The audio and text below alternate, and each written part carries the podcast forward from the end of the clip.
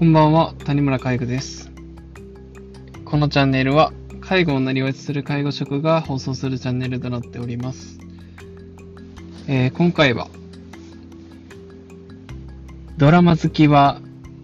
高齢者好きになれるっていうテーマでお話ししていきたいと思います。えー皆さん、人生って何だと思いますか？っていうちょっと重ためな、えー冒頭から入っていきたいと思うんですけど、人生ってなんだ、なんだろうなって、なんか時々ぼーっと考えたりすることがあるんですが、うん、なんか今僕は結婚してるんですけど、うん、まあ子供ができて、で仕事してて、で、ゆくゆく子供が独り立ちして、で、自分は割と年いって、で、そしてゆくゆく自分がおじいちゃんになって、子供に、まあちょっと見てもらったりしながら、え死ぬんかなってって思ってるんですよね。なんか、そういう風に自分の人生を、うん、80年とか90年とか90歳までとか、あ生きるって考えて、ぼーっと考えてたら、なんか漠然と、このままでいいんかなとか、って考えたりします。でですね、えっと、本当なんか、人生って興味深いじゃないですか。自分の人生どうなるかっていう人は、は、あのことは、あの、わかんないと思うんですよね。まあ、それがもし仮に60代の方だったとしても、残りの20年で自分の人生が、えー自分の人生はこうだったって言える、そのこうだったっていうのが、まあ、一番最後に、え結論出せるんじゃないかなと思うんですけど、まあ、その結論出すまでは、自分の人生はこうであるっていうことが、明日ひょんなことでドンと変わるかもしれない。し、本当ね、あの生き切るまでわかんないなと思うんですよね。だからこそ、わかんないから興味湧くじゃないですか。うん、なんか自分の人生ってどうなるんだろう、どうありたいって自分は思ってるんだろうとか、なんかそんな風に立ち止まって、自分の人生って考えてみたときに、わか、わかんなくて漠然とするから、だから、なんかこう、人生ってなんなんやろ？っていう興味が湧きませんか？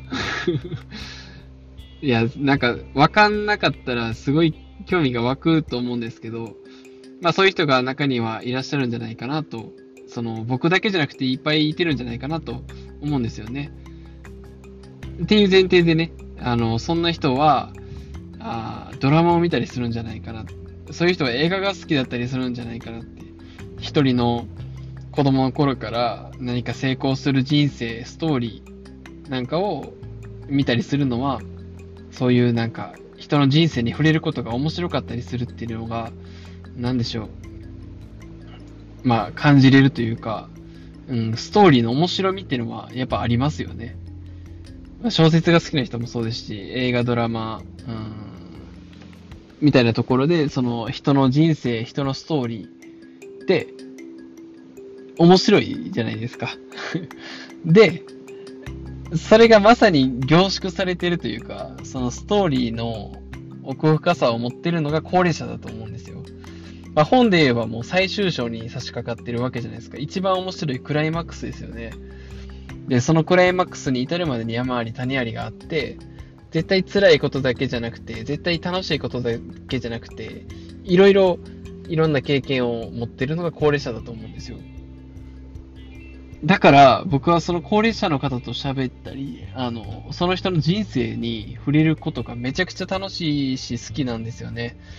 で、僕はその、その人の人生、ストーリーを引き出すために、えーやってる、まあ、質問があるんですけども、大体の僕がかかる高齢者の方には聞いてますね。聞いてるやつがあって、まあ、その人のストーリーを語ってもらうためのトリガーとしての質問があるんですけど、まあ、なかなか、あの、何してましたかって聞いても、その人のストーリーを聞き出すことが難しかったり、なんかさらっと終わったりすると思うんですけど、まあそういう場合ですね、あの、20代の頃何してましたか？って聞くのが結構面白いですよ。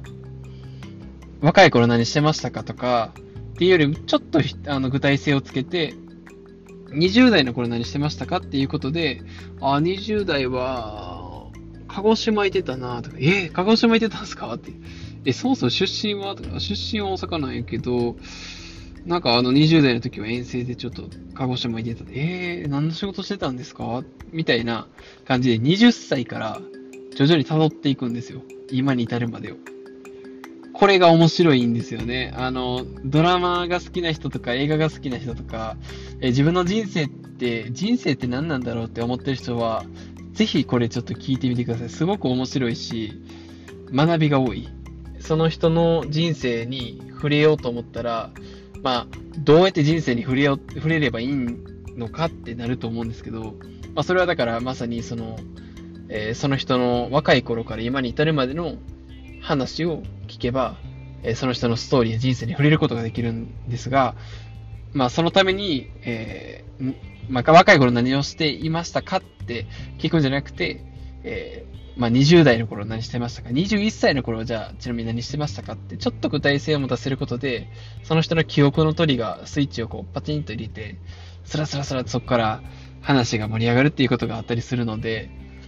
あの、まあ、ぜひ高齢者の方と関わる介護職なんかは、もう絶対この、えー、その人の人生に触れる、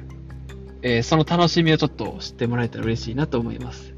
まあ、これ介護だけじゃなくてね、自分の親とかも案外それをやってみると面白いんですよね。自分のおじいちゃんとかもそうですけど、結構ストーリーが詰まってるんで、っていうかまあ、そのストーリーを引き出すスキルっていうのが、えー、必要なんですが、まあ、ひとまずその処方的、処方ステップとして、えー、20代の頃にしてましたかっていうところから、えー、ぜひちょっと実践してみてはいかがでしょうか。あの、人の人生に触れるのはすごく楽しいです。えー、それを知ってもらえると嬉しいですし、それを知ってる人は、まあ、そういう方法があるよっていうところで、あの、ご参、まあ、参考にしていただければ嬉しいです。ということで、えー、ドラマ好きは、介護、あ、高齢者好きになれるかもよっていう感じのお話でしたが、まあ、そのテーマの、えー、そういうように、ドラマ好き、他人の人生やストーリーが好きな方は、高齢者の方が、えー、もう自然に好きになれるんじゃないかなとえいうお話でした。まあ、っていうのは、あの、その人の若い頃からのリアルなストーリーを聞くっていうのは、あの、本当楽しいので、ぜひやってみてください。ということで、えー、まだまだ道半ば、谷村介護でした。バイバイ。